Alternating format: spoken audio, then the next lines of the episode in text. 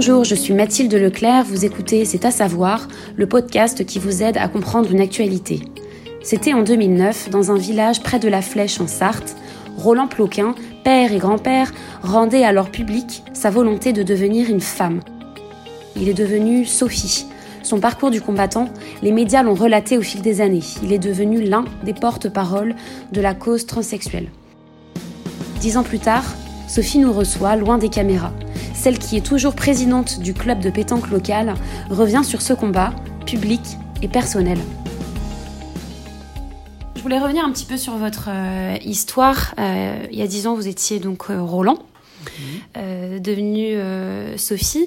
Est-ce que vous vous souvenez de la personne que vous étiez avant et qu'est-ce que dix ans après vous vous en pensez?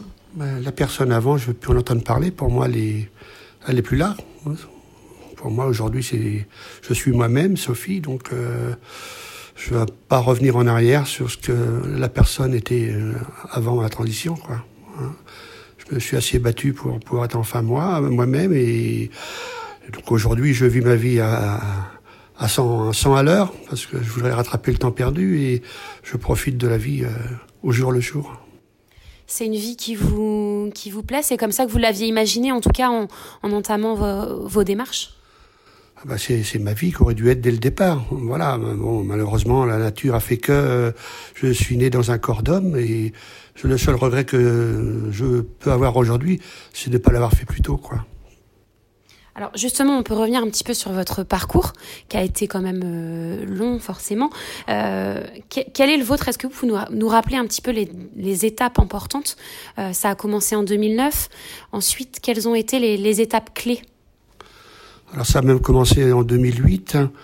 Et voilà, et par rapport à mon problème de santé, là, j'ai eu un déclic pour me dire faut absolument que, que je profite de la vie en tant que Sophie. Donc à partir de là, j'ai donc euh, entamé ma transition. Donc, euh, c'est un parcours très très long, très long parce que justement par rapport à mes problèmes de santé, euh, j'ai été refoulé pour me, pour conclure ma transition, que ce soit aussi bien en Thaïlande qu'au Canada. Donc, il a fallu que je refasse un parcours en France, à Lyon.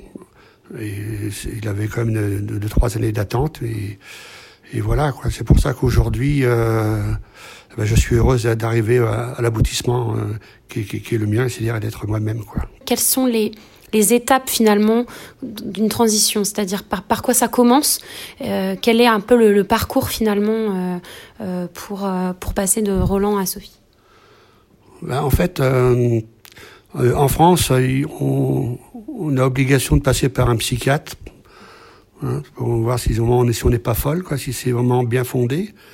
Donc il faut un laps de temps un, avec un psychiatre pour qu'il donne enfin son accord pour pouvoir entamer la transition et aller voir un endocrinologue et puis euh, enfin toute la suite, orthophoniste, etc. et aller jusqu'à donc l'opération, euh, qui a été mon cas, parce que certaines personnes euh, veulent transiter, mais sans pour autant aller jusqu'au bout de la transition, c'est-à-dire l'opération. Il y, a un, il y a un détail, quand vous avez rencontré, je crois c'est en 2013, euh, où vous parliez de euh, la question de la, de la carte d'identité. Il manquait le F. Quelle, euh, voilà, quelle, quelle, importance vous donniez à, à, ce, à cette lettre? Ah bah, Pour moi, c'était primordial. C'est la reconnaissance d'être d'être une femme. Je me vois pas une femme avec un H sur sa carte d'identité ou sa carte vitale. quoi.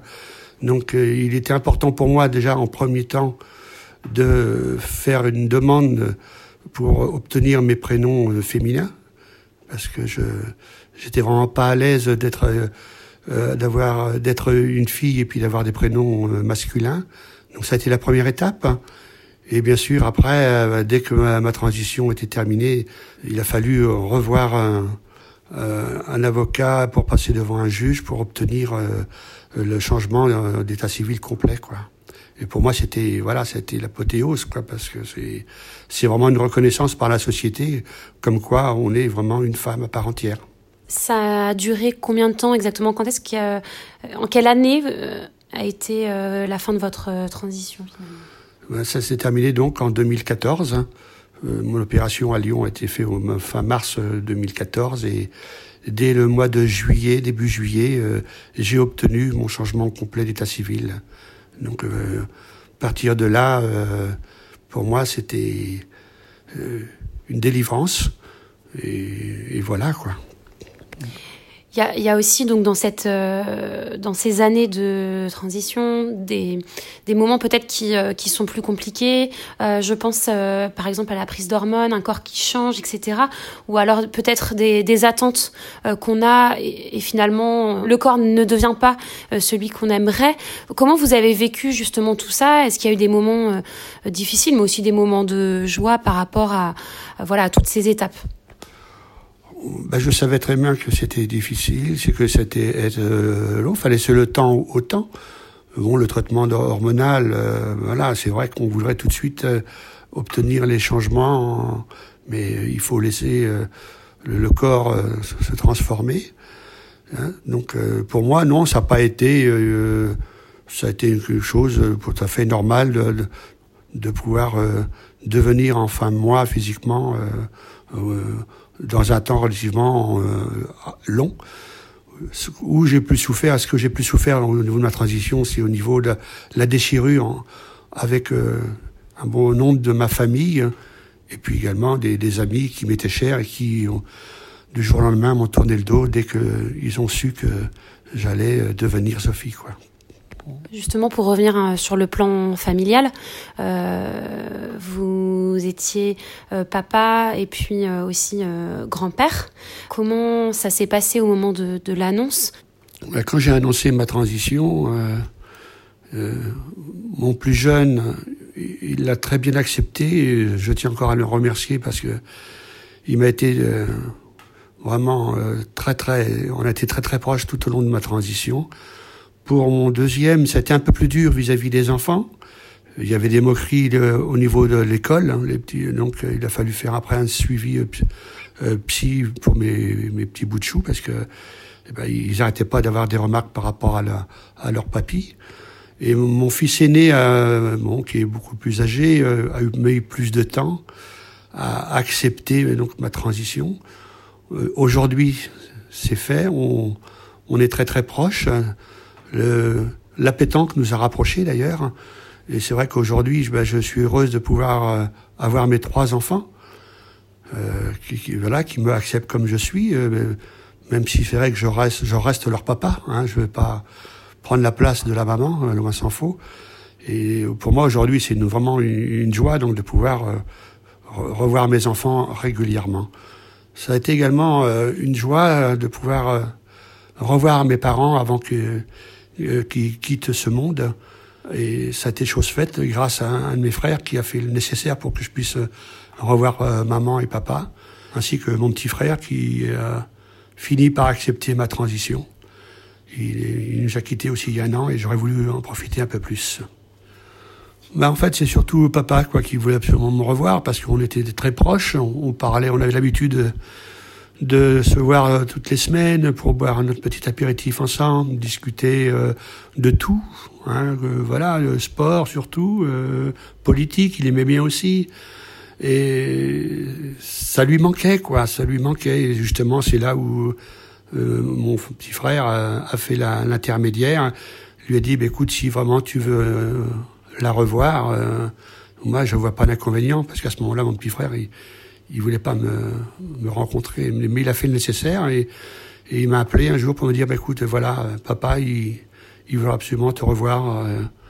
J'ai mis quelque temps à vouloir décrocher le téléphone pour l'appeler. Et puis, ben, il y a un jour, j'ai dit c'est le moment, donc j'ai appelé papa et il était au téléphone, il a pleuré au téléphone et on, s'est fixé donc euh, un rendez-vous à Saint-Germain. Et voilà, et quand je suis arrivé devant lui et maman, ben, euh, on a pleuré dans, dans, dans l'un contre l'autre dans les bras et, euh, et c'est comme ça qu'on a renoué quoi, là, avec, euh, et ça c'est un moment inoubliable. Roland était avec une compagne. Qu'en est-il aujourd'hui Voilà, la, la, vie sentimentale de Sophie, finalement, quelle est-elle? Au niveau sentimental, ben, j'avais divorcé quelques années avant, voilà, avec mon ex-femme. Voilà, parce que bon, elle savait déjà depuis des années, des années mon ressenti au fond de moi. Donc c'est arrivé un moment, il fallait qu'on discute au grand jour et donc la décision a été prise donc de, divorcer à, à l'amiable, si je puis dire. Voilà. On est resté après euh, amis. Voilà, j'ai eu encore quelques contacts encore avec elle. Comme j'ai toujours, au fond de moi, j'ai toujours été une, femme. Je m'étais dit que le jour où je serais enfin moi au grand jour, euh, eh ben, j'espérais trouver donc euh, un compagnon pour pouvoir vivre ensemble. Et c'est ce qui s'est passé donc depuis 2013 tout se passe très très bien. Euh, voilà, mes enfants, euh, avec mes enfants également d'ailleurs, parce que c'est un petit peu ma crainte. Et non, ils ont très bien accepté euh, mon, ami. Et voilà, et ça se passe très très bien. voilà, donc aujourd'hui, je suis une femme comblée, quoi. Voilà. Je voulais revenir un peu sur le parcours médiatique. Vous avez été pas mal suivi, que ce soit par les télévisions nationales, par la presse locale aussi. Quel message finalement vous, vouliez faire passer par euh, ce biais? Le fait d'avoir accepté d'être médiatisé, euh, en fait, c'était pour faire comprendre à ceux ou celles qui voulaient, euh, qui étaient en mal-être, qu'il était possible donc de transiter tout en restant dans son environnement. C'est vrai qu'il aurait été peut-être plus facile d'aller dans les grandes villes pour pouvoir être transité sans être connu, mais moi je voulais, j'avais pas tué, j'avais pas volé, je suis moi quoi. Je voulais prouver que on pouvait vivre euh, là, euh, là où on est né quoi. Et, d'ailleurs ça a incité beaucoup de personnes à franchir le pas. Il n'y a pas de raison de se cacher en fait. Hein. C'est, au fond de nous. C'est pas une maladie. C'est, un ressenti qu'on a dès le début. La nature elle est, comme elle est. C'est ce que j'ai voulu prouver. Et je pense que j'ai aidé beaucoup de personnes dans ce sens-là. En 2013, vous disiez être la mère adoptive, finalement, pour euh, des jeunes femmes, des jeunes hommes qui avaient peut-être besoin d'un repère aussi. Euh, est-ce que c'est toujours le cas Et finalement, ce, cet accompagnement, pour vous, il est nécessaire pour franchir le pas, pour se lancer? En fait, euh, bah depuis de, 2014, la fin de ma transition, beaucoup de personnes transitaires me considèrent encore comme leur maman. Ils m'appellent d'ailleurs maman. Ça, me fait un petit peu rigoler et ça me fait aussi euh, plaisir que mon message ait, a bien été reçu. Continuer à m'appeler maman, euh, ça me fait quelque part, ça me fait chaud au cœur, oui. Mm, mm. Vous étiez à cette période-là un peu le porte-parole, euh, ou en tout cas vous avez essayé de, de, porter votre voix au niveau national. Est-ce que pour vous, euh, votre cause, elle continue d'être suffisamment défendue au niveau national? Est-ce qu'il faut encore aller plus loin? Euh, Oui, c'est vrai que ça a été une façon donc de reparler au grand jour de la transidentité. J'ai eu des félicitations même par des hautes responsabilités du gouvernement euh, qui était en place à ce moment-là, qui m'ont félicité. J'ai reçu d'ailleurs des, des, courriers qui m'a fait chaud au cœur pour me remercier donc d'avoir parler donc de la transité pendant euh, toute ma transition. Quoi. On a beaucoup évolué, mais il y a encore des points euh, qui sont encore à mettre euh, au grand jour. Quoi. Lesquels? Eh bien, la reconnaissance à part entière. Hein. Alors c'est vrai que moi j'ai eu la chance d'être accepté par le, mon association, puisque j'avais donc démissionné en tant que homme à ce moment-là, si on peut dire, de la pétanque fléchoise. Et, et à la demande d'une majorité, ils m'ont demandé de, de me représenter en, en, tant que Sophie. Je pensais pas être réélu et en fait, euh, j'ai été réélu à, je peux dire, à 99,90%. Et là, ça, ça m'a fait vraiment très, très, très, un très grand plaisir et ça m'a permis, ça m'a aidé euh, dans les moments difficiles au cours de ma transition. Parce que c'est vrai que c'est, c'est pas un long fleuve tranquille, comme on peut dire. C'est vrai que c'était pas anodin de, vous représenter sous une autre identité. Qu'est-ce que ça dit des mentalités, euh, euh, de l'évolution des mentalités? Oui, ça a évolué, même si dans mes débuts, euh, au niveau, de je parle au niveau donc de la pétanque, c'était un petit peu, j'ai eu des moqueries par certains, évidemment par des petits machos, quoi. Mais au jour d'aujourd'hui, je suis reconnu en tant que, Sophie. je pense être très apprécié au niveau de la gente féminine, puisque d'abord, je suis responsable de, la commission féminine au niveau départemental. Donc j'ai pris beaucoup, je, me suis investi au niveau départemental et régional au niveau de la pétanque et partout où je vais, ben c'est c'est Madame Sophie quoi. C'est voilà, c'est et aujourd'hui, euh, même les, trois quarts des hommes viennent me faire le, bisou. Voilà, ils ont tourné la page. Je peux dire que c'est vrai que j'ai fait vraiment évoluer les mentalités. Quoi. Aujourd'hui, euh, finalement, donc pour vous, ça fait dix ans, mais votre combat, est-ce qu'il continue et, de quelle façon? Non, pour moi, la page est tournée. Euh, voilà, aujourd'hui, je suis moi-même, Sophie, donc une femme comme en tant que telle. et aujourd'hui, je voilà, je profite de la vie au maximum par le biais, entre autres, donc euh, de, la pétanque, mais aussi euh, j'en profite au niveau de ma famille, puisque maintenant j'ai la chance de revoir une majorité de frères et sœurs.